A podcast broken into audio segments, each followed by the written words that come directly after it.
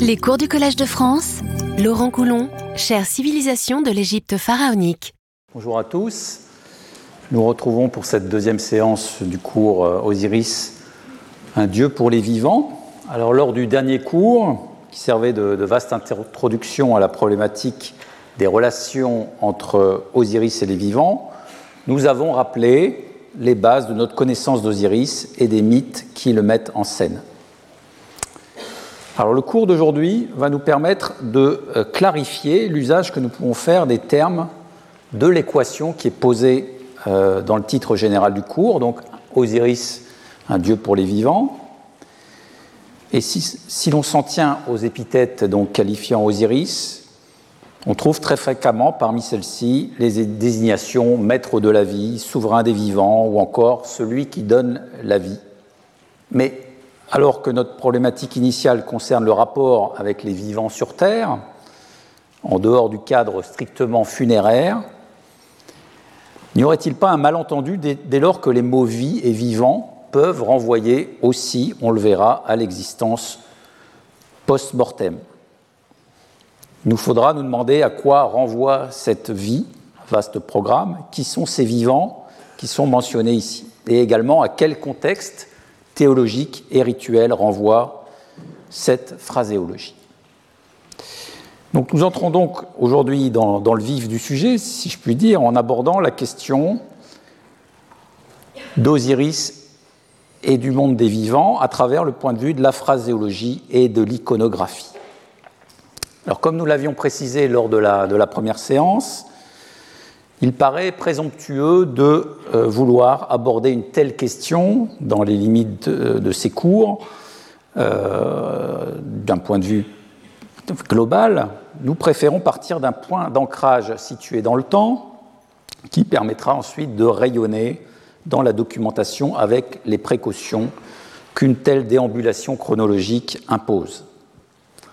Donc le point de départ, c'est une très modeste chapelle située au nord de Karnak, qui est consacrée précisément à Osiris, maître de la vie.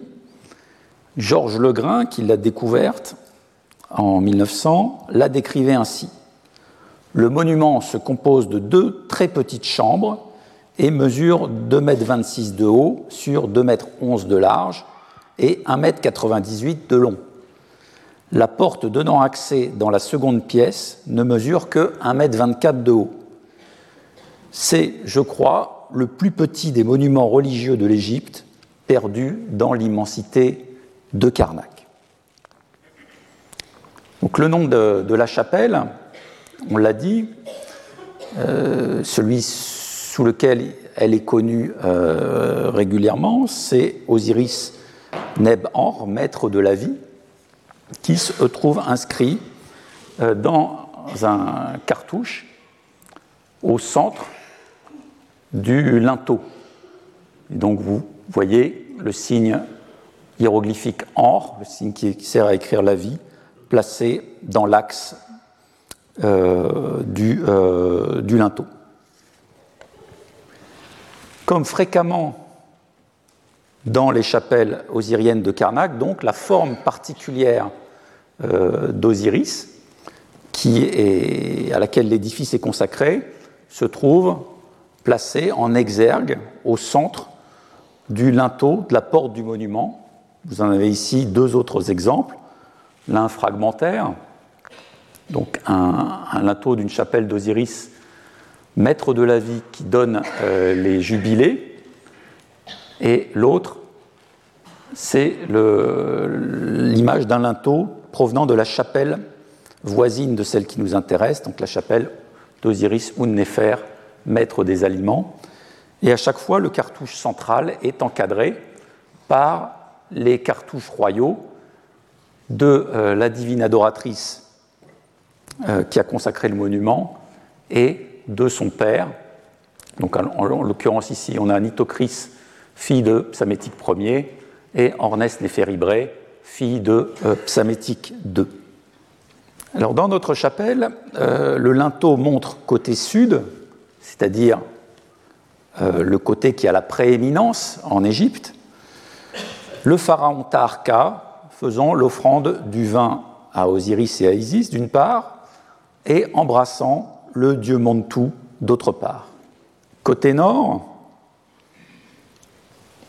on voit la divine adoratrice Shepenupet II faire l'offrande du vin à Ptah et à Thor, maîtresse de Thèbes, tandis qu'à l'extrémité droite, c'est Aménirdis Ier, la mère adoptive de Shepenupet II, défunte au moment de la construction de l'édifice, qui embrasse la déesse Hathor, maîtresse de Dendera. L'analyse historique euh, du programme décoratif a permis à mon collègue Frédéric Perraudot de dater la chapelle dans une fourchette chronologique entre 679 et 667 avant Jésus-Christ. Il faut noter aussi dans la chapelle la présence d'un bloc de remploi qui mentionne également Osiris, maître de la vie. Donc ce bloc n'est pas contemporain de la construction de la chapelle à l'époque couchite, mais date de la dynastie suivante, la 26e dynastie, sous le règne de Néchao II, donc qui a régné de 610 à 594 avant Jésus-Christ. Et ce bloc a été placé dans le dallage de la première salle de euh, la chapelle au moment d'une réfection postérieure, comme d'ailleurs d'autres remplois qui ont été découverts lors de la restauration euh, de la chapelle dans les années 2000. Donc ce bloc se trouvait inséré dans le dallage, face décorée visible. Alors, il est difficile de dire à quel édifice ce bloc appartenait initialement. Il s'agit certainement euh, d'un élément d'une chapelle osirienne qui se trouvait à proximité et qui aurait été euh, démantelé suite à des réaménagements du secteur, peut-être même dès la 26e dynastie, au moment de la construction des chapelles voisines. Donc, à la fin de la 26e dynastie, on construit la chapelle d'Osiris Unnefer, maître des aliments, et la chapelle d'Osiris Unnefer, donc sous Amasis et Psamétique III, ce qui a pu amener le démontage des chapelles construites par le euh, pharaon Nekao II, où ce euh, démantèlement a pu intervenir plus tardivement lors de la phase de réaménagement du secteur entre la 30e dynastie et l'époque ptolémaïque. Alors sur le dossier de cette chapelle euh, osirienne de Nekao II, d'autres éléments peuvent être versés. Euh, en l'occurrence, un autre bloc de Nekao II, un montant de porte, qui a été découvert en 2007 devant le seuil du naos de la chapelle donc d'Osiris Unnefer, maître des aliments, Nebjefaou, donc juste à côté de notre petite chapelle. Euh, donc le bloc était ici disposé devant l'entrée du naos, face décorée, euh, couché sur le sol. Sous ce bloc de remploi, un petit dépôt de, figurines en bronze a été découvert qui servait certainement de dépôt de consécration. Alors on voit euh, deux registres sur ce bloc une procession, enfin, une représentation d'un euh, Nil apportant des, offrandes dans la partie inférieure et dans la partie supérieure. Donc le euh, pharaon euh, II représenté en train de consacrer les offrandes qui entreraient dans le temple. Et ce pharaon Nekao II, il est dit aimé d'Osiris qui s'unit à Montu. Donc on ne connaît pas par ailleurs cette forme d'Osiris qui s'unit à Montu, mais elle euh, évidemment intervient dans euh, le contexte particulier du, secteur où nous nous trouvons, hein, donc cette voie de Ptah qui relie le temple d'Amon au domaine de Montu qui se trouve au nord de Karnak, donc ce qu'on appelle euh, Karnak Nord. Donc, ce bloc pourrait provenir également de la chapelle, euh, la même chapelle que le bloc de remploi de euh, Nekao2 aimé d'Osiris, maître de la vie, que l'on trouve dans euh, la petite chapelle euh, d'Osiris, maître de la vie d'époque couchite.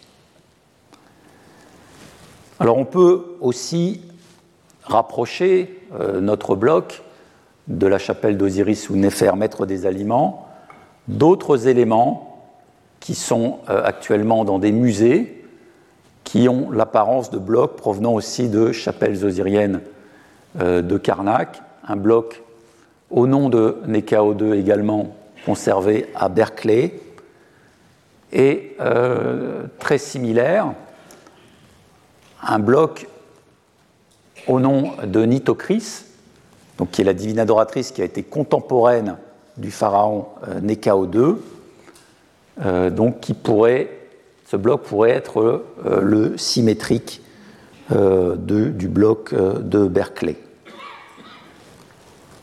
Alors évidemment, il est difficile d'en dire beaucoup plus sur l'origine euh, de ces blocs. On a à tout le moins la certitude qu'on avait euh, une forte implantation de cette forme d'Osiris maître de la vie dans le secteur nord de Karnak à travers la chapelle couchite et très probablement un autre édifice euh, de la 26e dynastie un peu plus tard. Et cet intérêt pour cette forme d'Osiris maître de la vie a certainement duré plusieurs siècles, puisque on a des traces évidentes d'une restauration de la chapelle au IVe siècle avant Jésus-Christ ou à l'époque ptolémaïque. Alors du point de vue iconographique, notons-le, tout de suite, euh, les représentations d'Osiris dans cette chapelle d'Osiris euh, d'époque couchite, laissent apparaître une opposition entre l'apparence momiforme du dieu, la plus courante, et la figuration du même dieu en costume des vivants, selon l'expression consacrée, c'est-à-dire libre de ses mouvements, très semblable à d'autres divinités égyptiennes, et sans spécificité funéraire. on aura évidemment à observer cette dualité d'apparence entre euh, ces euh, représentations d'Osiris présentes dans la même chapelle. Donc deux points de vue, celui de la phraséologie du texte et celui de l'image que nous aurons à croiser autant que possible pour voir comment les appellations divines et l'iconographie du Dieu s'accordent ou non.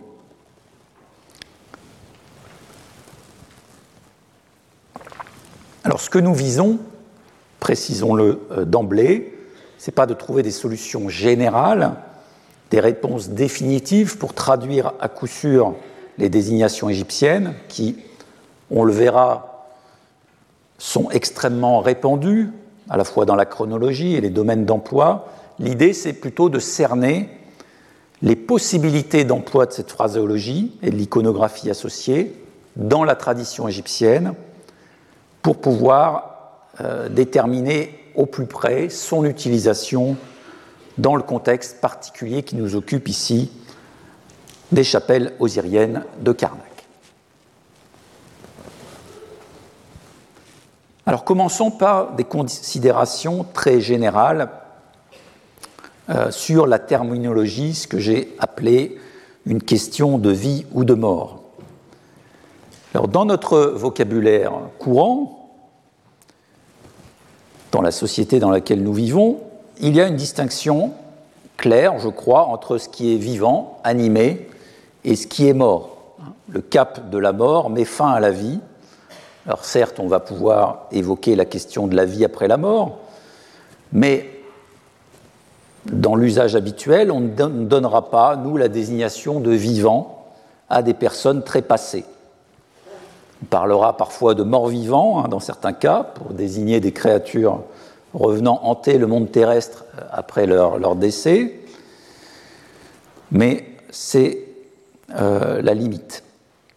Le vocabulaire égyptien, lui, n'a pas justement ces euh, limites et la vie s'étend avant et après la mort. Je citerai donc euh, cette phrase de Yann Asman. Le monde souterrain des anciens Égyptiens n'est pas un royaume des morts au sens strict, car on n'y est pas mort. C'est un lieu que l'on souhaite rejoindre et celui qui y parvient échappe à la mort. Donc contrairement à d'autres civilisations, comme la civilisation grecque et son lugubre Hadès, dans lesquelles, comme le dit Asman, la mort est spatialisée dans un espace euh, marqué par la négativité, l'Égyptien ancien a une vision positive de l'au-delà, tout au moins, il faut être euh, prudent, pourrait-on dire, d'un certain au-delà. Il conçoit la possibilité de prolonger la vie par-delà les limites biologiques de la mort par un dispositif fondamental de solidarité sociale et d'intégration de la mort dans l'existence terrestre. De manière générale, la vie est pour les Égyptiens en quelque sorte une composante latente de la création qui dépasse les limites d'une existence que la mort interromprait définitivement. Dès les textes euh, des pyramides, donc à l'Ancien Empire, la conception d'une vie qui est irréductible aux limites de la mort de l'individu est rappelée constamment, notamment dans cette formule euh, de la pyramide de Pépi Ier, où la naissance du pharaon est ancrée dans une période où la mort elle-même n'existait pas. La mère de Pépi a été enceinte de lui, qui est dans le ciel opposé. Ce Pépi a été enfanté par son père Atoum, avant la naissance du ciel, avant la naissance de la terre, avant la naissance des hommes, avant l'enfantement des dieux, avant la naissance de la mort. Ce pépi échappera au jour porteur de mort comme Seth a échappé à son jour porteur de mort. Donc l'inscription de la vie à l'origine de tout cycle, et notamment des cycles cosmiques, des astres qui renaissent en permanence après une période de disparition, garantit que l'on puisse la retrouver, quelle que soit la contingence apportée par une mort transitoire. Dans la conception cosmogonique propre aux Égyptiens, la vie est un principe qui apparaît au monde dès l'émergence du démiurge, Atum, dans l'étendue incréée, le Noun, et donc qui est antérieur au reste de la création, mais est aussi le moteur de cette création. Alors cette création, c'est ce que nous expliquent les textes des sarcophages, elle se met en branle dans le dialogue entre Atum, donc le démiurge, et Nun, l'étendue incréée, dialogue qui est mis en scène notamment dans un groupe de formules, les formules 75 à 83 des textes des sarcophages, qu'on a intitulé le livre de Chou. Chou, c'est le dieu de l'air, du souffle, souffle de vie, mais aussi de la parole, et c'est ce qui met en action la création. Et Chou va précisément porter ce nom de vie dans le processus de création décrit dans ces textes. Suzanne Bickel a notamment euh, consacré un article au chapitre 80 de ces textes des sarcophages qui s'intitule Un hymne à la vie.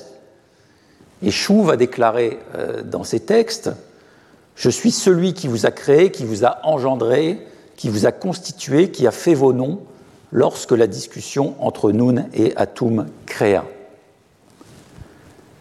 Vos cœurs, Dieu, m'ont parlé avant que ce ne fût sorti de vos bouches, parce qu'il m'a été donné de tout créer, à cause de ce qui est sorti de la bouche de ce Dieu vénérable qui est venu à l'existence de lui-même qui ne revient pas sur ce qu'il a dit. Parce que je suis celui qui a créé tout selon ce qui avait été ordonné. Alors si Chou, le souffle de vie, le souffle de la parole, est identifié donc au principe de vie, son fils ou petit-fils, selon les contextes, Osiris, va aussi incarner cette vie et être désigné comme le vivant par excellence. on a un texte extrêmement euh, explicite à cet égard, c'est le papyrus Salt 825, un rituel de la 26e dynastie qui est intitulé le rituel de la fin de l'ouvrage, qui est destiné à la protection d'Osiris dans ce qu'on appelle la maison de vie d'Abydos, hein, qui est une bibliothèque sacrée, mais aussi lieu de production des rituels. Et euh, cet édifice, cette maison de vie, qui est aussi la maison du vivant, elle est décrite dans le texte et dans les images de ce papyrus. Les légendes nous disent, quant à la maison de, vie, elle est à Abydos, composée de quatre corps et d'un corps intérieur en roseau recouvert. Les quatre maisons et le Anre, donc la vie. Quant aux vivants, c'est Osiris.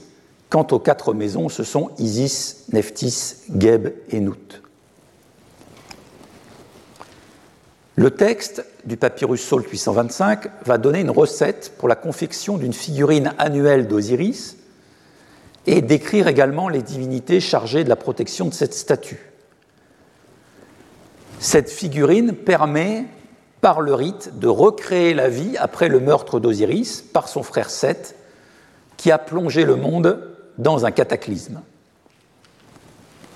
Il est répété plusieurs fois que ce livre de la fin de l'ouvrage contient la vie et contient la mort.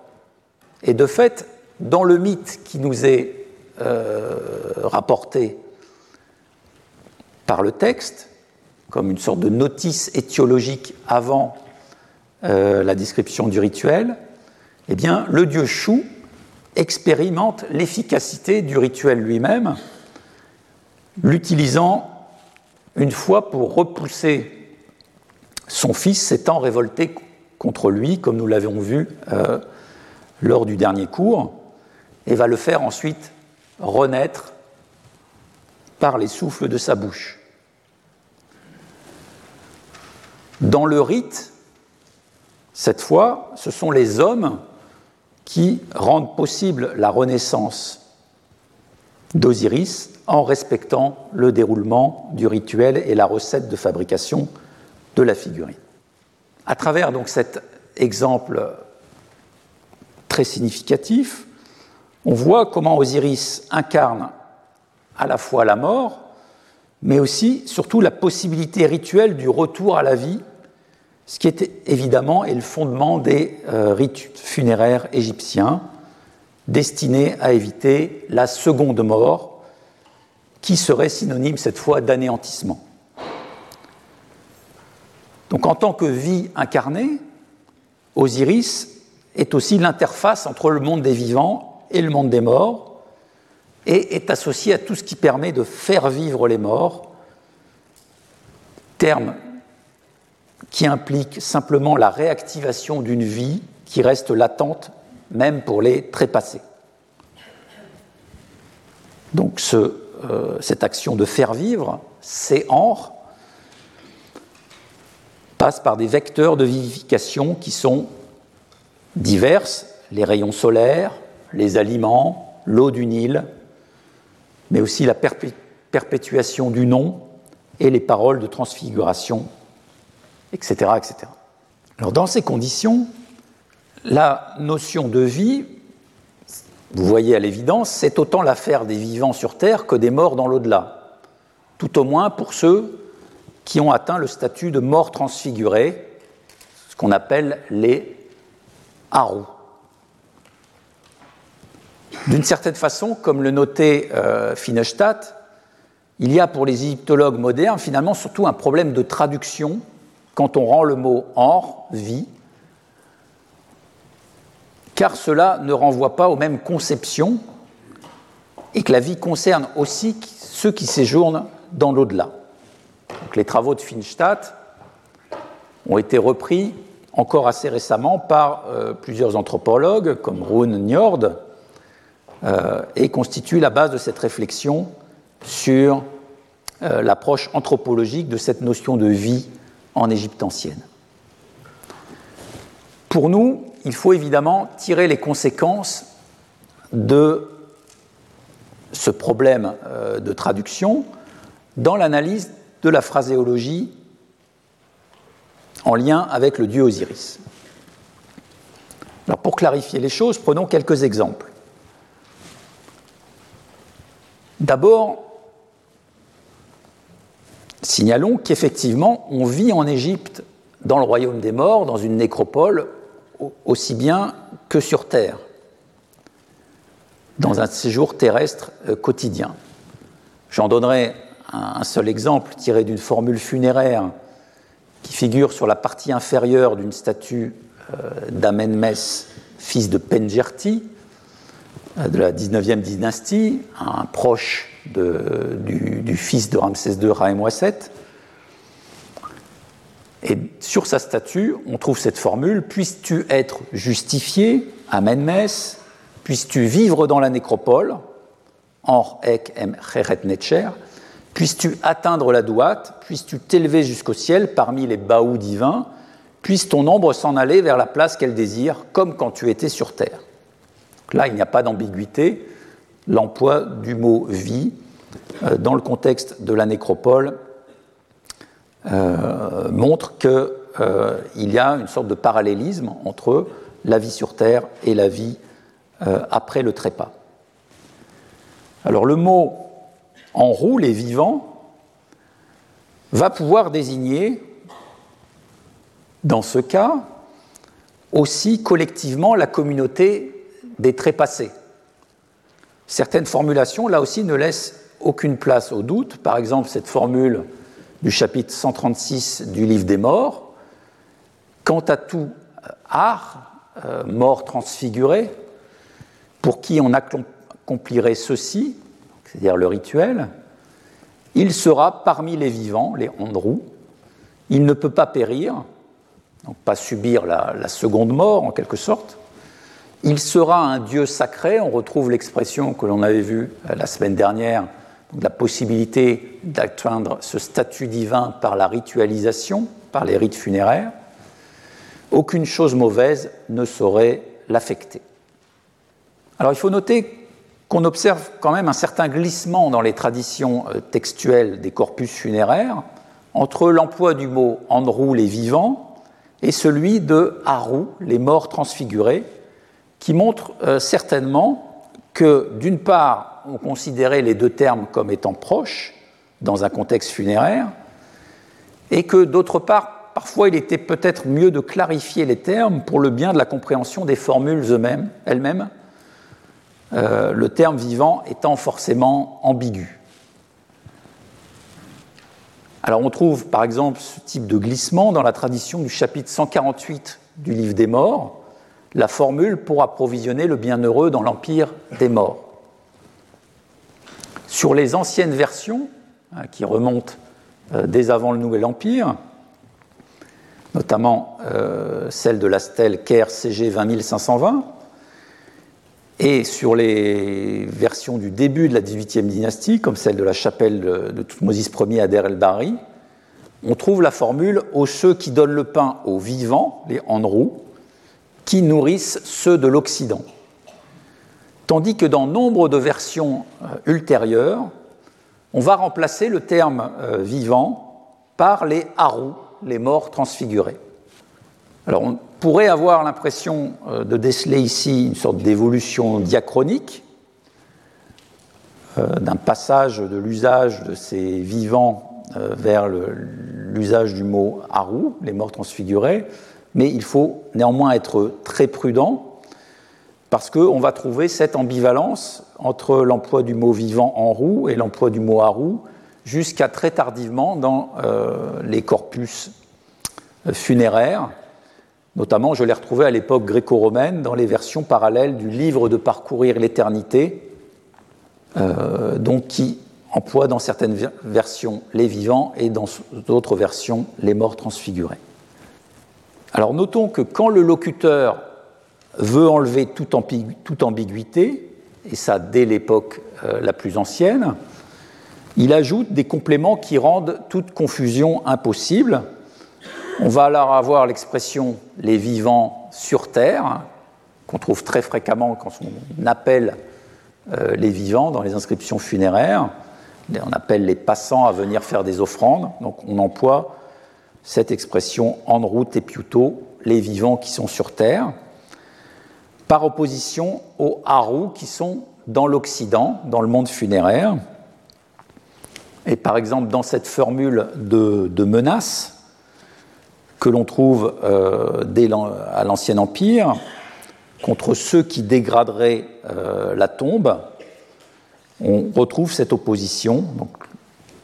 Le défunt dit Je ferai en sorte que tous ceux qui vivent sur terre, en route piuto, craignent les Haru qui sont dans l'Occident, Haru, Imiu, Imentet. Donc là, une distinction qui est établie très clairement grâce au complément ajouté au terme. Alors la vie, le terme vie, se trouve très fréquemment dans la désignation des défunts et de leur environnement. On peut en multiplier les exemples. Plusieurs expressions euh, se substituent à l'expression juste de voix qu'on place après le nom des défunts euh, systématiquement dans les inscriptions euh, funéraires. et ces expressions intègrent le mot vie, par exemple, urem renouvelé de vie, ou hor etep, plus rare, qui vit en paix. On va utiliser l'expression Neb-Or, maître de la vie, pour désigner le sarcophage, expression fréquente, ou la nécropole. Et notons-le aussi, l'épithète Nebor est régulièrement assignée à toutes sortes de dieux dans le domaine funéraire.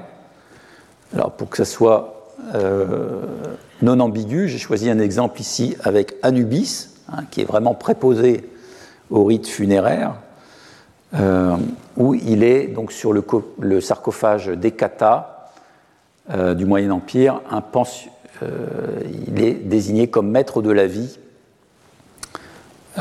comme l'est aussi par ailleurs Osiris et aussi beaucoup d'autres dieux dans les textes funéraires de cette époque. Alors partant du constat que nous venons d'exposer, certains traducteurs ont tendance à généraliser cette interprétation du mot vivant utilisé dans un contexte évoquant euh, Osiris en y voyant une désignation euh, systématique des morts. Là aussi, il faut être très vigilant et discriminer à chaque fois les contextes. Prenons un exemple avec l'épithète Osiris Heka Andrew, souverain des vivants. Donc, désignant euh, Osiris sous sa forme de roi d'une communauté que l'on peut interpréter, comme on l'a vu, comme renvoyant aux morts, mais aussi tout à fait comme renvoyant à euh, la communauté des vivants sur Terre, puisque Osiris lui-même, avant euh, le meurtre de Seth, a été le premier roi euh, sur la communauté des vivants. Alors nous avons ici un extrait d'un hymne connu par la stèle Louvre C30, mais qui est aussi attesté sur beaucoup d'autres monuments, des stèles abydédiennes, et aussi Ensuite, il se retrouve intégré au chapitre 181 du Livre des Morts. Une édition euh, synoptique en a été donnée euh, récemment par Daniela Luft. Alors le passage qui nous intéresse dit C'est Osiris, le souverain des dieux, avec dans certaines variantes le souverain des dieux de la droite, le Tout-Puissant du ciel, le souverain des vivants, le roi de ceux qui sont là-bas. ceux qui sont là-bas, c'est une désignation euphémistique très courante des morts, ceux qui sont précisément trépassés, qui sont passés de l'autre côté. Alors comment interpréter le souverain des vivants? Alors, Dans leur traduction du texte, euh, André Baruch et François Doma, auteurs d'une anthologie de référence des hymnes et prières de l'Égypte ancienne, précisaient que les vivants et ceux qui sont là-bas désignent les morts par euphémisme. Donc les deux expressions seraient euh, équivalentes. Mais dans euh, l'analyse qu'on peut faire de ce court extrait, on peut aussi penser qu'est décrit le pouvoir d'Osiris dans quatre sphères distinctes, ce que j'ai euh, noté euh, en regard de la traduction.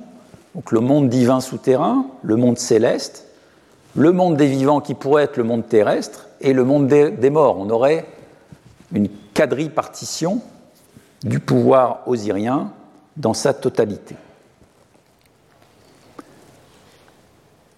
Donc dans ce cas, les vivants et les morts peuvent jouer le rôle de père d'une opposition qui, comme c'est fréquent dans la phraséologie égyptienne, sert à englober une totalité. Alors nous touchons là à un problème euh, récurrent dans l'interprétation de la phraséologie égyptienne, qui fait un usage constant de ce qu'on appelle le parallelismus membrorum, expression désignant euh, donc un, procédé stylistique par lequel une idée est exprimée à travers deux expressions placées en parallèle. Mais dans ce cas, les deux expressions peuvent être en symétrie synonymique, c'est-à-dire la même idée exprimée sous deux formes différentes, ou en équivalence complémentaire, c'est-à-dire deux aspects complémentaires ou opposés de la même réalité qui permettent d'en exprimer la totalité. Donc je renvoie ici aux travaux anciens mais irremplaçables d'Otto Virchow sur la stylistique des textes des pyramides, où il illustrait la récurrence de paires sémantiques dans les liturgies funéraires, et il lui montrait que le parallélisme se fondait soit sur l'identité, soit sur l'équivalence, soit sur l'antithèse. Donc celui qui doit interpréter les textes égyptiens est constamment confronté à des questionnements justement sur le sens des termes choisis du fait de leur ambivalence. Si tant est d'ailleurs que cette ambivalence ne soit pas soigneusement entretenue par les rédacteurs égyptiens. Prenons un autre exemple avec la même phraséologie. La stèle d'Ikernofrète, datant du Moyen Empire, sous le règne de Sésostris III, stèle célébrissime, car elle nous donne un rare compte-rendu relativement détaillé du déroulement des fêtes osiriennes à Abydos. En effet, Ikernofrète fut chargé par le pharaon de remettre en état le mobilier liturgique du temple d'Osiris à Abydos et de diriger les cérémonies pendant lesquelles la statue du dieu sortait en procession. Tandis que se rejouait donc la mise à mort des ennemis d'Osiris, et qu'ensuite euh, l'équipage processionnel se rendait sur le lieu du tombeau du dieu. Alors sur la partie supérieure de la stèle, on a la titulature du pharaon Sésostris III, qui va mettre en relation les différents noms euh, qui la composent avec des formes d'Osiris. Dans la partie supérieure du cintre, on a Sésostris III, aimé d'Osiris, qui préside aux Occidentaux, forme funéraire. À droite, on a Sésostris III, aimé d'Osiris dans le nom Tinite, aimé d'Osiris, souverain des vivants, et Ka Enrou, donc ce qu'on vient de voir Aimé d'Osiris, le maître universel, et à gauche, Sésostris III, aimé d'Osiris, Unen-Nefer, qui donne la vie, d'Osiris, le souverain Iti, et Osiris dans le nome Tinite, donc le nome, euh, la région d'Abydos. Il apparaît ici qu'à côté de la mention d'Osiris qui préside aux Occidentaux, qui renvoie à l'évidence au monde funéraire, les autres épithètes utilisées, souverain des vivants, souverain Iti, ou Nefer qui donne la vie, évoqueraient plutôt le pouvoir temporel d'Osiris, mis en parallèle avec celui du pharaon régnant Sésos III. Donc là, le traducteur serait plutôt enclin à voir dans cette évocation du souverain euh, des vivants pour Osiris et Ka-Enrou une euh, mention de son pouvoir sur les vivants sur Terre. Notons d'ailleurs, sans pouvoir le, développer ici totalement, que la forme d'Osiris Iti, hein, souverain Iti, est une forme osirienne qui est particulièrement mise à l'honneur euh, au Fayoum. Dès la XIIe dynastie, cette forme locale du dieu, Osiris Iti, qui réside dans la terre du lac, s'affirme avec des caractéristiques non funéraires à côté de la forme funéraire classique d'Osiris, avec ses épithètes qui président à l'Occident, seigneur d'Abydos ou seigneur de Bousiris. Ghislaine Winmer, à qui l'on doit la publication de la stèle de Paésis, stèle tardive mettant à l'honneur euh, cette forme du dieu Osiris souverain, a rappelé dans la publication que son iconographie est d'ailleurs constante euh, tout au long de l'histoire égyptienne. Le dieu porte généralement le costume des vivants, une couronne à deux plumes ornée ou non de deux uréis, sur une paire de cordes de bélier torsadés et dans ses mains le signe Or et le sceptre Was. Et sur la stèle de Paésis, ce, euh, cet Osiris souverain est mis clairement en opposition symétrique avec l'Osiris emmailloté sous sa forme d'Osiris qui préside aux Occidentaux. Alors, les représentations fournies ici, comme celle aussi du sarcophage ptolémaïque copié par Petri,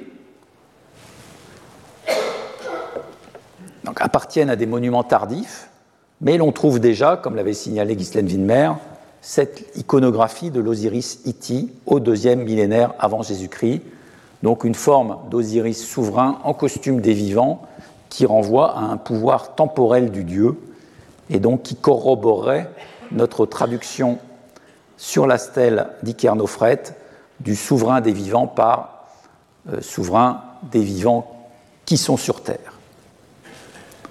Donc voilà pour un aperçu de la complexité de cette phraséologie euh, liées à la vie et la nécessité d'affiner toujours euh, les contextes. Passons maintenant à la forme d'Osiris, maître de la vie elle-même, en partant aussi là d'une considération méthodologique sur ce que c'est qu'une forme divine et ce que c'est qu'une épithète divine. Car dans les textes égyptiens, il convient de distinguer entre deux types d'adjonctions au nom divin qui vont se distinguer non pas par la forme, mais par le contexte d'emploi. Alors d'une part, on va trouver des qualifications divines ou épithètes simples qui vont détailler les attributions euh, des divinités dans les hymnes qui leur sont adressés, mais aussi dans les légendes des scènes divines, les invocations, etc. Alors, c'est ce qu'on trouve dans euh, de nombreux hymnes égyptiens. J'ai choisi ici un extrait d'un hymne à Amon, connu par un papyrus de la 22e dynastie, très célèbre parce qu'il contient le rituel divin journalier, le papyrus Berlin 3055. C'était l'hymne adressé aux dieux pendant l'ouverture quotidienne du naos euh, contenant sa statue. Salut à toi, à mon ré, seigneur de Thèbes, jeune homme parure des dieux, à la vue duquel tous les visages se réjouissent, seigneur de la crainte qui fait taire l'orgueil, souverain de tous les dieux. Amon-Ré, seigneur du trône du double pays d'Ancarnac, Amon-Ré, taureau de sa mère, qui est sur son grand siège, seigneur des rayons, qui a créé la multitude, dont les deux plumes sont élevées, roi des dieux, grand faucon à la poitrine ornée, tous les hommes t'adorent pour vivre. C'est ce qu'on appelle un discours de logis visant à nommer euh, l'objet de l'hymne dans ses différents aspects, avec prédominance d'un style euh, nominal qui procède par succession d'épithètes ou de désignations plus ou moins développées. Même si, dans le courant de l'hymne, on peut renvoyer à différentes formes du Dieu, à différents contextes de son culte, cette énumération les envisage de manière globale, unifiée, pour dessiner en quelque sorte la surface théologique du Dieu. Dès lors, l'épithète euh, osirienne maître de la vie peut intervenir aussi dans un hymne au milieu de nombreuses autres caractérisations de, de l'eulogie du Dieu. Je vous en donne un exemple ici qui provient euh, du secteur qui nous intéresse à Karnak, dans la chapelle d'Osiris Unnefer, sur la façade du Naos, on trouve un double hymne dont la partie qui se trouve sur la partie sud est une invocation à Osiris, maître de l'éternité euh, né, qui est connu par différents parallèles sur des statues, sur des parois de temples en Égypte et au Soudan, depuis la 25e dynastie jusqu'à l'époque gréco-romaine. Donc cette chapelle ici date de la 26e dynastie. Le texte commence ainsi Salut à toi, maître de l'éternité né, le maître des deux terres, le chef des rives, le souverain parfait, le bien-aimé. Puis, un peu plus loin, on trouve la séquence suivante Roi dans le ciel, primat des deux terres, grand souverain dans la nécropole, le maître de la vie, Nebanr, qui chasse les rebelles dont la puissance s'empare de tous les hommes. Il est frappant que dans l'ensemble de cet hymne, c'est la domination exercée par Osiris sur tous les aspects du monde vivant qui est mise en avant. Alors que son lien avec l'au-delà revêt une importance ici secondaire. Il n'en reste pas moins que la désignation euh, maître de la vie ne comporte ici, vous le voyez, aucune connexion avec une dimension culturelle particulière. Elle correspond à une description du pouvoir du Dieu, mais ne spécifie, pas ce pouvoir dans le contexte des cultes de la chapelle. Cette spécification intervient avec une autre catégorie d'épithètes, les épithètes cultuelles ou épiclèses, qui sont partie intégrante cette fois-ci de la divinité considérée, la forme divine considérée, et ne constituent pas dans ce cas, un développement de la personnalité du Dieu, mais au contraire une délimitation de sa personnalité et de sa sphère d'action. Alors pour expliquer ce qu'est euh, une épiclèse,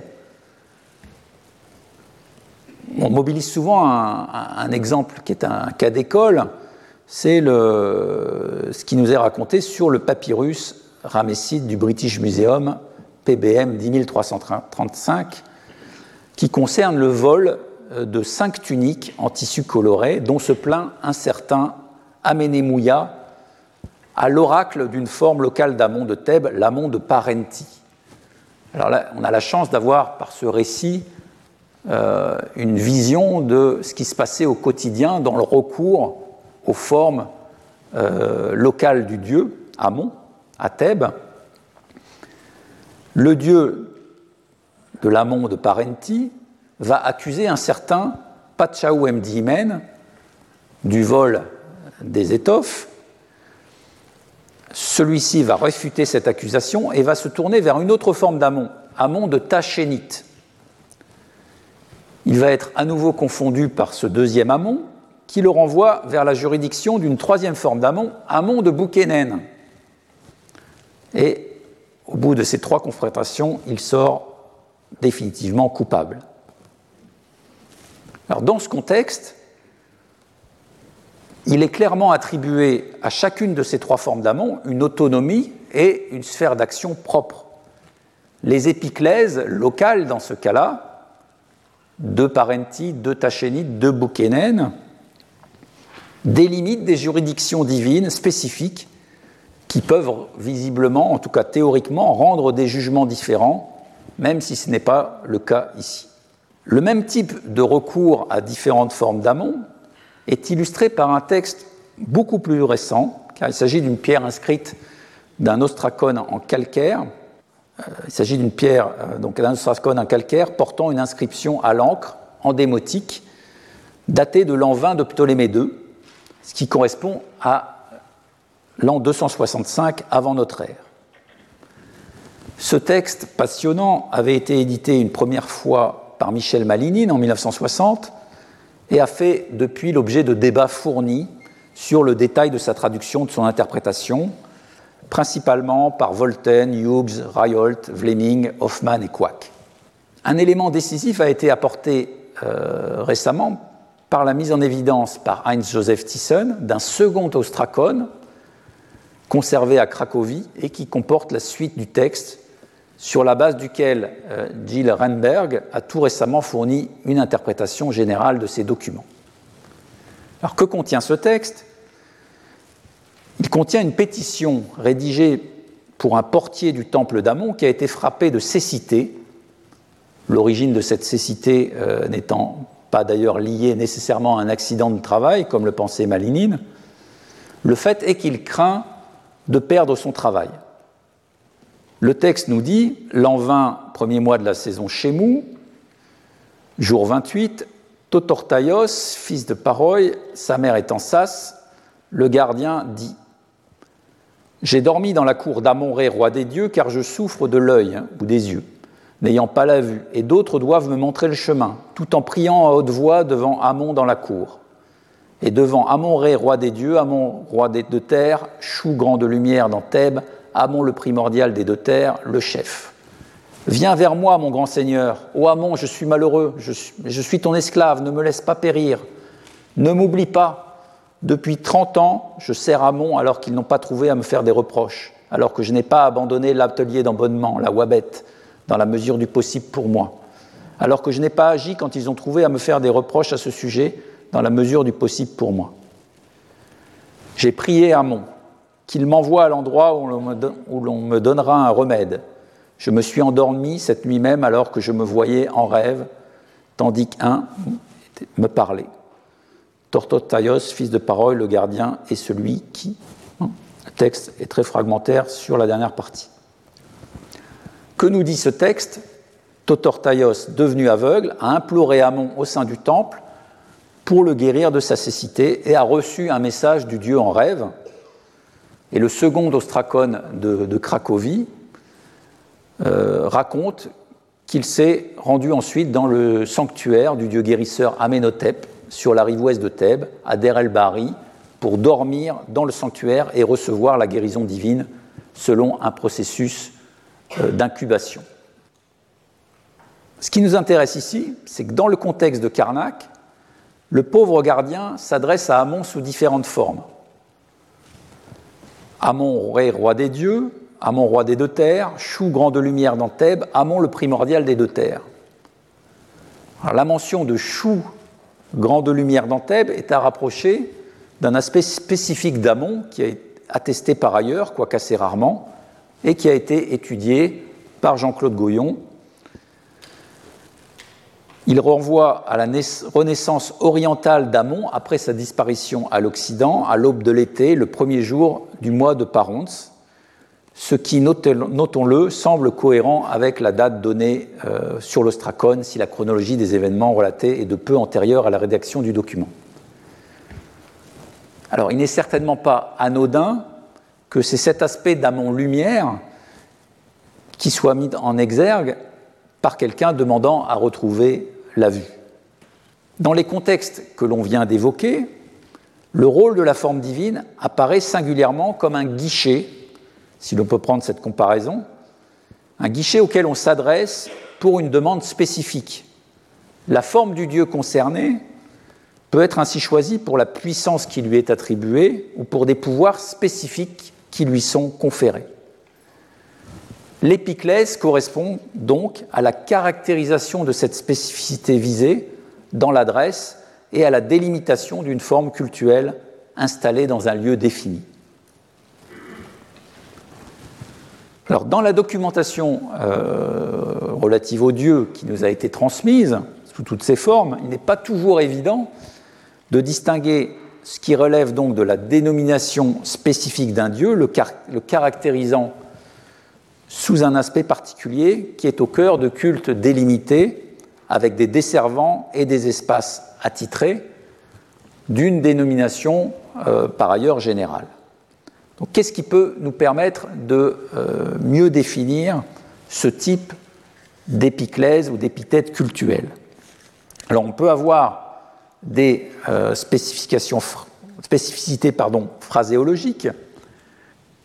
C'est surtout le cas pour les épithètes fonctionnelles qui sont euh, construites avec l'article pas ou ta, le ou la, euh, et qui apparaissent surtout au deuxième millénaire, à la fin du deuxième millénaire avant Jésus-Christ et se développent surtout au premier millénaire avant Jésus-Christ. Alors le phénomène avait été étudié par Pascal Vernus à travers la forme de l'amon Pahager, Amon le Sauveur, et on va trouver ce type d'épithète aussi dans la chapelle qui nous intéresse, puisque, comme on le verra sous une forme détaillée, Osiris apparaît aussi avec l'épithète Pa-Shed, Osiris le Sauveur. Et quand on n'a pas cette indication euh, phraséologique, on peut s'appuyer sur d'autres critères. La forme cultuelle du Dieu va par exemple apparaître sous sa forme en quelque sorte pure, sans fioriture, dans les désignations de lieux de culte, les dédicaces, notamment de sanctuaires. Vous avez ici la dédicace de la chapelle d'Osiris Ekadjet, souverain de l'éternité, faite par la divine adoratrice Amédiendis. Elle a fait comme son monument pour Osiris souverain de l'éternité la, construction pour lui d'un temple qui accueille son maître, un palais d'éternité comme ce que faisaient les artisans experts en travail d'éternité, etc. Donc là, l'épiclèse Ekadjet, constitutive du nom du dieu, apparaît très clairement on va retrouver par exemple aussi cette euh, mention de la forme spécifique d'Osiris sur une stèle instituant la fondation d'une chapelle d'Osiris qui secourt son serviteur dans la douate, donc forme caractéristique, épiclèse osirienne qui définit en quelque sorte la nature du bâtiment. Nous aurons à revenir en détail sur cette stèle évidemment. Alors évidemment, les cartouches qui apparaissent sur les linteaux euh, des, chapelles osiriennes renvoient là aussi à cette catégorie de mentions spécifiques de formes divines caractérisant le bâtiment et la forme cultuelle qui s'y trouve. Alors on va trouver aussi les épiclèses sous leur forme euh, réduite à l'essentiel, dans les titulatures de prêtres. Vous avez ici l'exemple euh, d'une statue d'un certain Nesmine, fils de Padi Menesoutaoui, avec une très longue titulature.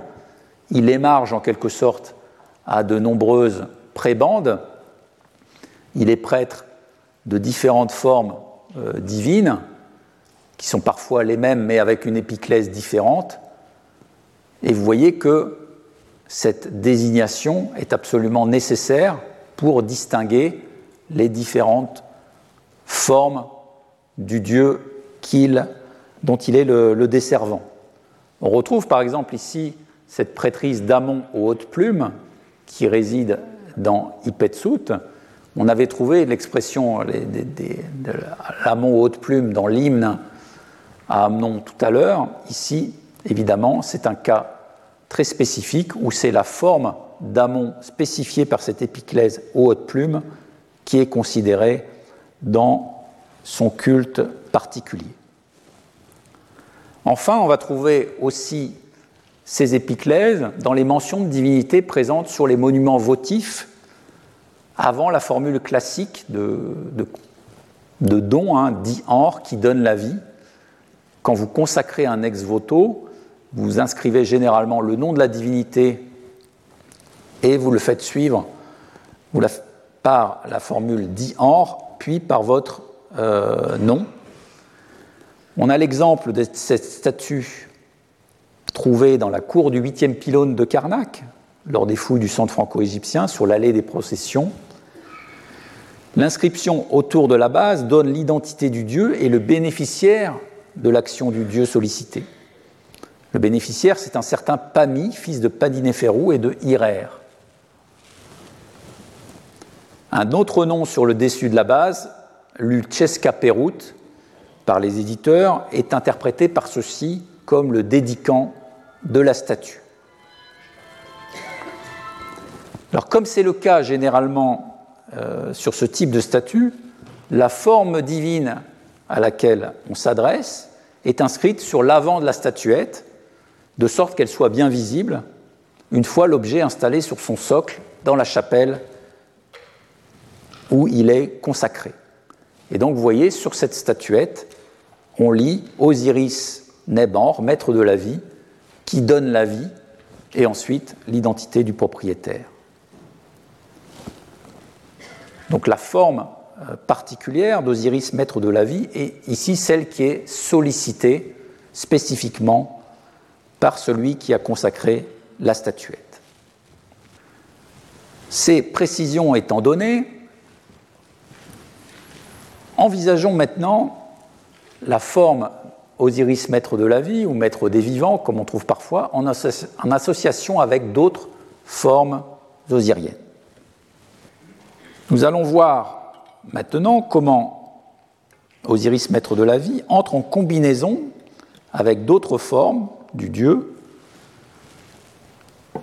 Et c'est cette comparaison dans des emplois euh, simultanés qui va peut-être nous donner des indications sur la spécificité de son emploi.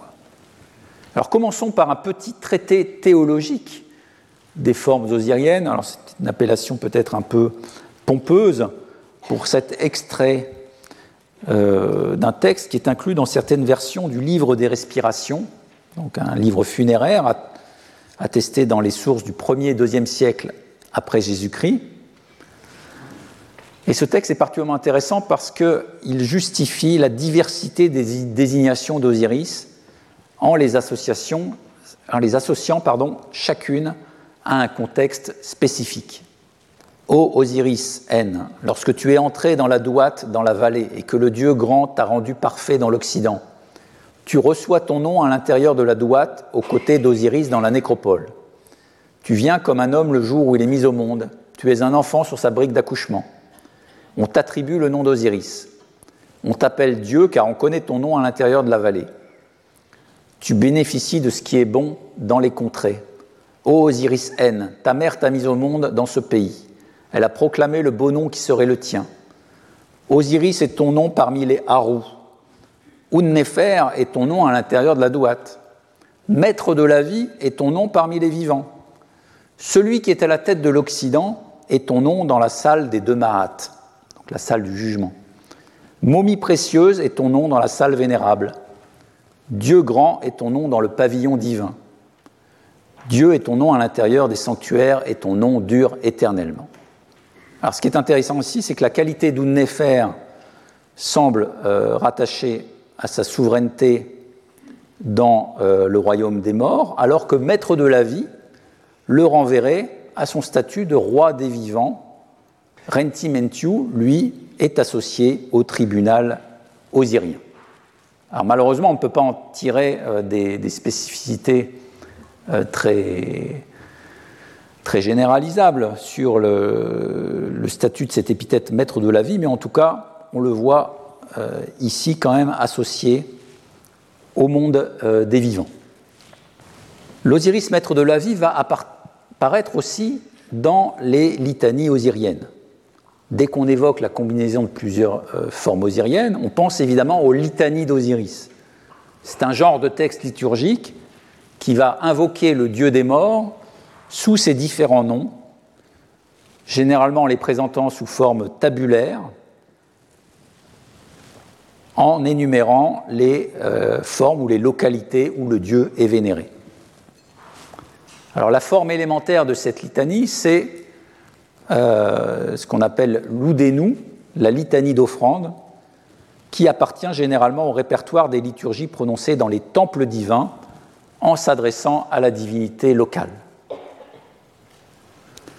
La récitation va s'accompagner de fumigations ou de différentes offrandes.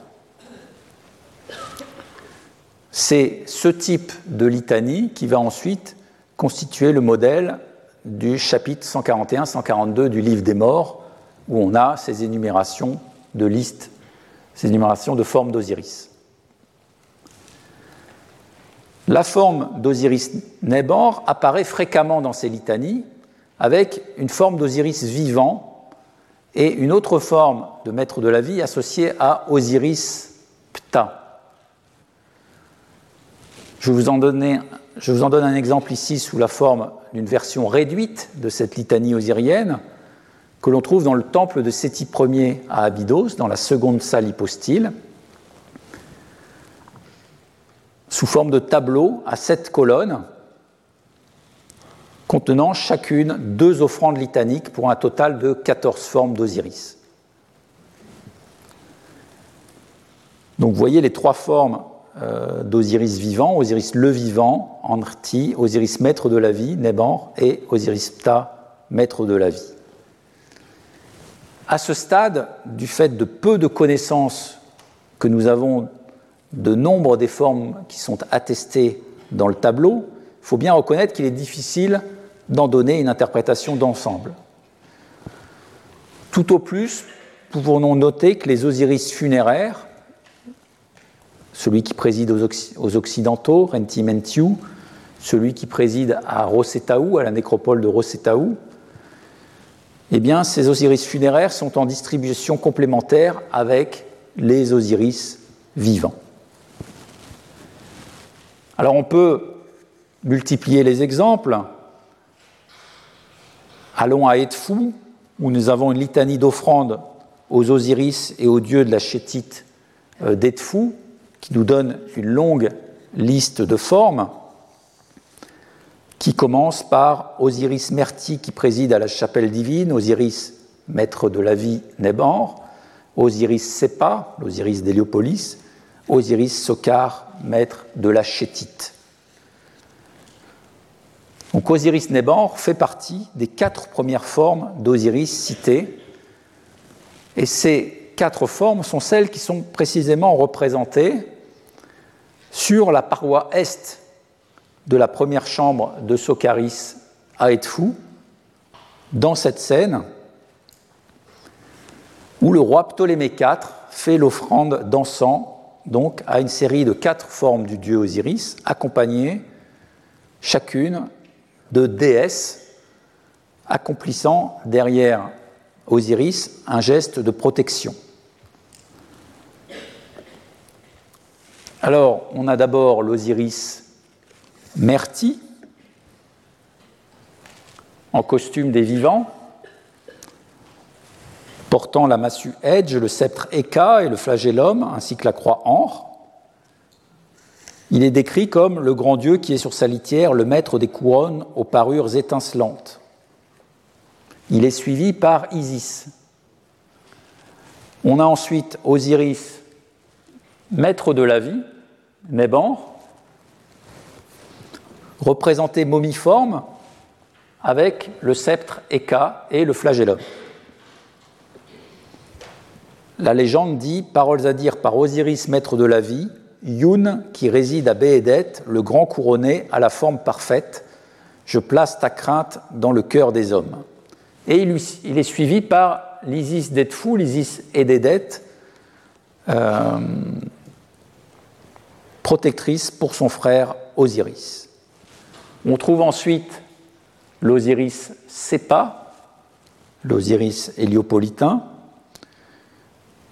suivi par Nephthys, et enfin l'Osiris à tête de faucon, l'Osiris euh, Socaris, représenté hiéracocéphale et momiforme avec le sceptre Eka et le flagellum. Il est suivi par la déesse Shentaït, dont on connaît le rôle dans la fabrication des figurines d'Osiris au mois de Koyak. Le discours prononcé par le roi montre que l'adresse se fait au dieu Osiris déclinée sous quatre formes qui ne sont que partiellement indépendantes, puisque le roi invoque le dieu à la deuxième personne du singulier. Paroles à dire Prends pour toi la résine d'encens, le grand œil d'Horus, je fais la fumigation pour ton cas devant les dieux, j'invoque ta majesté en tes grands noms, je sacralise ta puissance auprès de ton Énéade. Les grands noms évoqués par le Pharaon semblent renvoyer aux quatre formes du Dieu présentes, mais qui seront en quelque sorte des émanations d'un euh, Osiris invoqué par le roi. L'iconographie permet de distinguer les formes osiriennes en deux groupes. Ceux qui portent le costume des vivants, Osiris Merti, Osiris Sepa, et ceux qui sont momiformes, Osiris Nebor et Osiris Sokar. Donc il est donc notable que notre Osiris, maître de la vie, ne soit pas représenté ici en costume des vivants, hein, ce qui montre une incohérence avec d'autres contextes dans lesquels on l'avait déjà observé, mais qu'il fait partie des Osiris momiformes. Alors je signalerai aussi que dans d'autres litanies osiriennes, notamment euh, liées au contexte thébain, la forme d'Osiris, euh, maître de la vie, n'est pas forcément présente.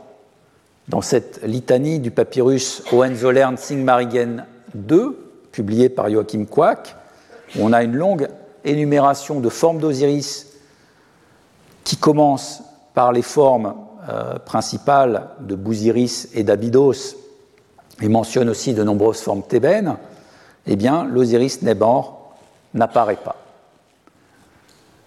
Alors, je terminerai euh, cet aperçu rapide de, configuration où euh, les Osiris sont combinés ensemble, évidemment aperçu qui est loin d'être exhaustif, par un exemple assez intéressant qui provient de la, tombe de Ramsès III, donc de la vallée des rois, où on a un ensemble de douze formes d'Osiris qui est représenté dans une niche latérale du corridor d'accès de la tombe.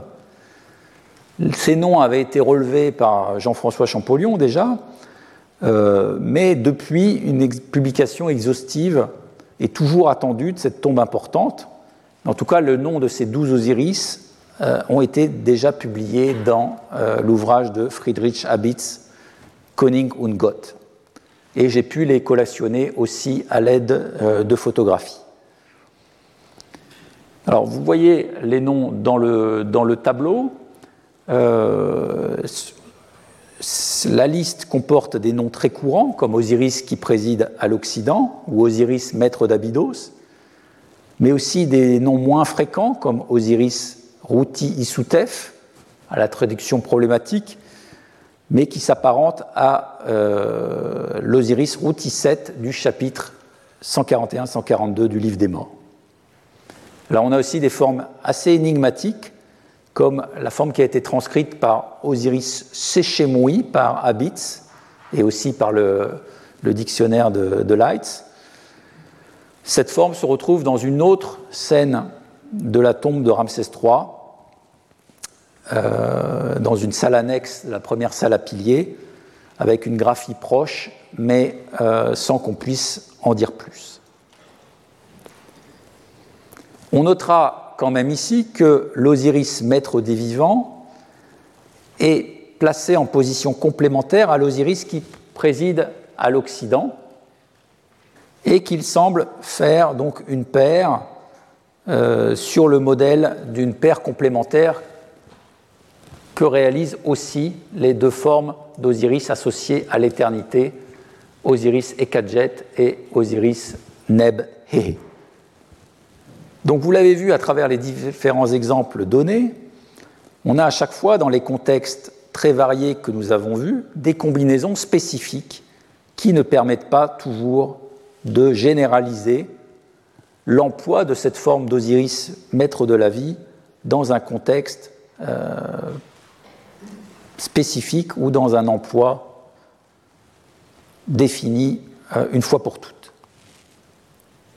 Mentionnons néanmoins un emploi de cette forme maître de la vie qui implique un pouvoir particulier de la divinité. Alors ça ne concerne pas forcément toujours Osiris, mais cela renvoie à des pouvoirs attribués à une divinité à travers cette qualification spécifique de maître de la vie. Alors je précise que je vais laisser ici de côté aussi beaucoup de cas particuliers, le dieu Nebor par exemple, attesté à Atribis, qui n'apporte pas d'éclairage euh, à, notre propos. Je voulais signaler ici l'épithète Nebor figurant sur la statue d'un certain Pachéri Entayet, Psentaes en grec, probablement originaire de Memphis, datable de la 30e dynastie. Cette statue est conservée actuellement au Vatican et comporte sur l'inscription du pilier dorsal un appel aux passants qui évoque les sollicitations qui sont faites à une divinité nommée le maître de la vie et que Wildung identifie à Imhotep, l'architecte de Djoser divinisé en tant que fils de Ptah, qui est mentionné un peu après à côté de Ptah Osiris. Donc le texte nous dit Ô tout prophète, tout prêtre ouable, tout noble, tout homme venant des campagnes ou des villes, pour demander la vie auprès du maître de la vie, qui donne un fils à son demandeur, une femme à son solliciteur, qui guérit tout état malsain, puissiez-vous dire, offrande que donne le roi, etc., etc. Donc ici, on évoque les passants, les pèlerins, qui viennent invoquer un maître de la vie qui apparaît avec des pouvoirs étendus de dispensateur de longévité, de fertilité et de santé. On est tenté évidemment de rechercher d'autres emplois de ce genre pour la forme de, maître de la vie, et il y aurait certainement à en déceler dans la documentation égyptienne antérieure. Je n'en donnerai qu'un seul exemple dans une stèle datable de la 14e 16e dynastie, dont deux fragments ont été retrouvés à Coptos, qui renvoient au contexte de Dendera. Le prince Améni, sur cette inscription, évoque le dépôt du monument à Dendera dans une chapelle mémorielle sur la terrasse de la maîtresse de la vie, à savoir ici Hathor. Ô vivants qui êtes sur terre, tout scribe, tout prêtre wab, tout prêtre lecteur, tout prêtre du cas, les inspecteurs des prêtres du domaine de l'adoré, qui entreront dans cette chapelle et déclameront sur cette stèle que j'ai faite dans le temple d'Ator et que j'ai placée auprès de la terrasse de la maîtresse de vie, aussi vrai que vous aimez voir la splendeur d'Ator dans sa barque, et si vous aimez voir la splendeur d'Arsumtus, etc., etc. Dans sa toute récente analyse du texte et du contexte général de la terrasse d'Ator, Andrea Pilon conclut ainsi. L'épithète Nebet Or, maîtresse de vie, qui semble désigner Hathor dans sa terrasse, dans l'inscription du fils royal Améni, évoque ce rôle nourricier et vivificateur, tant pour les vivants que pour les défunts, de cet espace sacré qui devait se situer aux abords du temple de Dendera comme à Abydos, et qui rayonnait tant sur la ville que sur la nécropole, comme une interface cultuelle entre le temple et l'extérieur. Donc on aurait à nouveau ici, à travers la qualité de maîtresse de la vie de Dendera, la mention d'un pouvoir particulier euh, de la divinité qui attirerait euh, les visiteurs.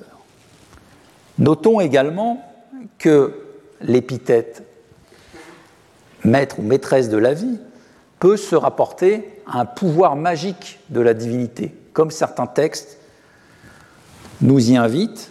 Ce texte magique, attesté depuis le Nouvel Empire, sur des papyrus, puis sur des statues guérisseuses au premier millénaire, montre euh, la déesse qui parle, dire, la déesse c'est Isis ou Serket dans son rôle de magicienne, je suis la maîtresse de la vie qui crée les formules magiques, celle qui commande la vie pour chacun.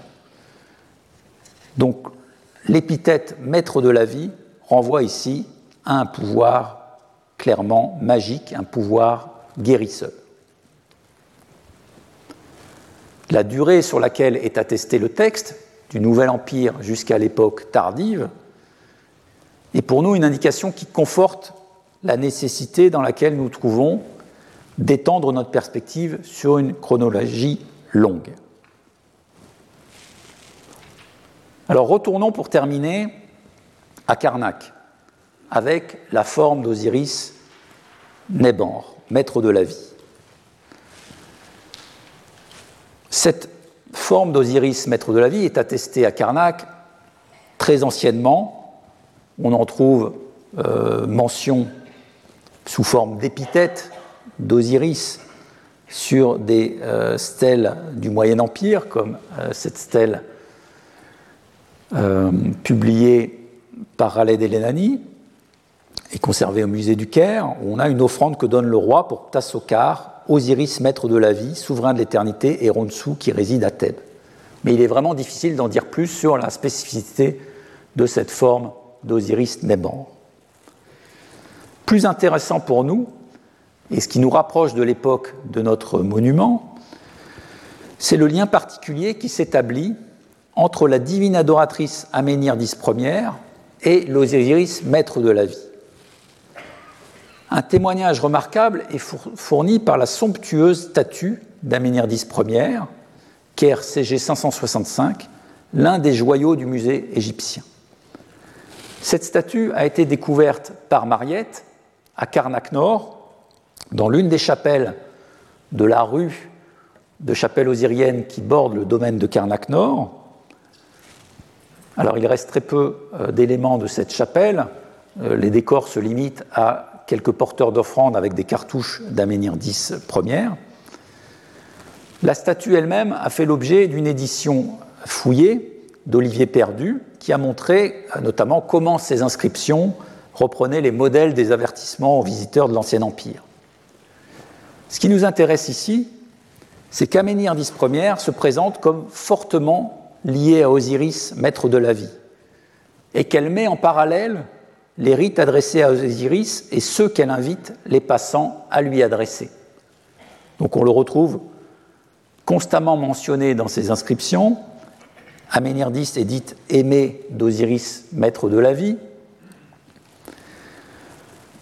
Celui qui euh, apportera des offrandes sera un favori, un chéri du roi de son époque et d'Osiris, maître de la vie. Et enfin, celui qui euh, ne respectera pas la statue comme le lieu de culte devra en répondre devant précisément cette forme d'Osiris, maître de la vie. Aménirdis Ier associe étroitement les rites d'offrande qui lui sont adressés à ceux de sa forme protectrice, donc Osiris Nebor, patron en quelque sorte du lieu de culte qu'elle euh, occupe par euh, cette magnifique statue. Cette association entre Aménirdis première et l'Osiris Néban se retrouve dans plusieurs autres monuments, par exemple cette statue cube conservée à Brooklyn, assez frustre, qui porte sur sa face avant une scène montrant Aménirdis Ier face à Osiris maître de la vie. L'inscription du, pilier dorsal, malheureusement fragmentaire, mentionne le nom d'un homme qui a été probablement au service d'Aménirdis et qui porte la qualification, Aménirdis portant la qualification pardon, de juste de voix décédé.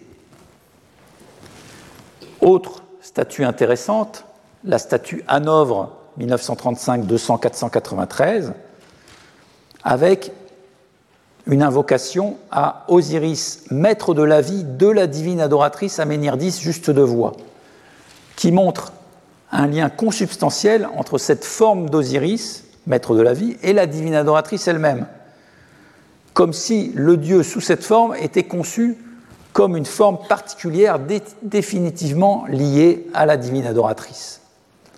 On remarquera que là aussi, Aménirdis est qualifié de juste de voix de décédé. Tous ces monuments, auxquels on pourrait encore en ajouter d'autres, montrent une forte connexion entre Aménirdis Ier et la forme d'Osiris, maître de la vie. Ce lien privilégié fait d'Aménirdis Ier un, une sorte d'intercesseur auprès du Dieu qui est clairement le rôle qui lui est donné, on y reviendra, dans notre chapelle d'Osiris, maître de la vie, au nord de Karnak. Il faudrait évoquer aussi, à côté de la petite chapelle qui nous intéresse, beaucoup d'autres chapelles osiriennes. On a vu qu'il y avait à Karnak Nord une autre chapelle dédiée à Osiris, maître de la vie. Il y a d'autres formes proches.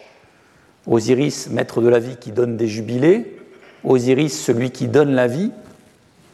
Donc, autant de monuments que nous aurons à intégrer à l'économie générale du fonctionnement des chapelles osiriennes à Karnak, sur, lequel nous reviendrons un peu plus loin dans le cours.